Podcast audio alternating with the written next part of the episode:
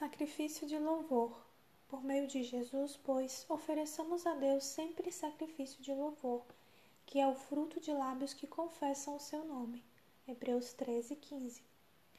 Kai Rizzo conta que um pequeno avião transportando quatro médicos saiu do Alasca e começou a atravessar o Mar de Bering rumo ao extremo oriental da Rússia. Então, o avião apresentou problemas nos motores. Primeiro o motor começou a falhar e tossir até parar.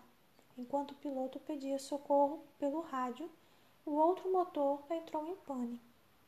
Treze minutos, pensou Dom, um dos membros do grupo. Treze minutos é o tempo de graça que teremos até entrar em hipotermia. Oh Deus! exclamou ele, enquanto mergulhava nas águas geladas do mar de Bering. Voltando à tona, ele se viu cantando um verso do Salmo 118. Este é o dia que o Senhor fez, regozijemo-nos e alegremo-nos nele.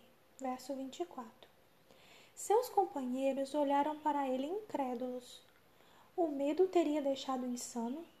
A água gelada teria entorpecido seu cérebro? Os treze minutos de prazo para congelar passaram.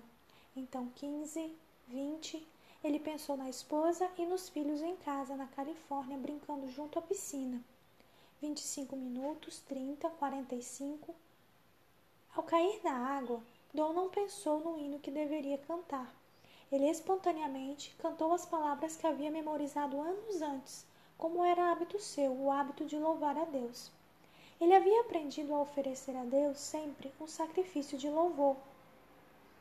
Do ponto de vista humano, Louvar a Deus na adversidade não faz sentido. É mais fácil louvar a Deus nos dias ensolarados, junto a uma mesa repleta dos nossos alimentos favoritos.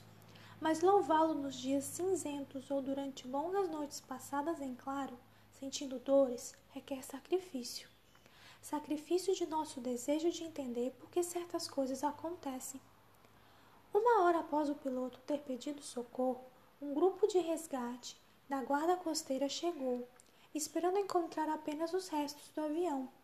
Mas, para sua surpresa, eles tiraram da água todos os seis sobreviventes e nenhum deles com hipotermia. Milagre? Sem dúvida. Como dom, precisamos cultivar o hábito de louvar a Deus em qualquer circunstância, não só quando tudo está correndo bem. Este é o dia que o Senhor fez, regozijemo-nos e alegremo-nos nele.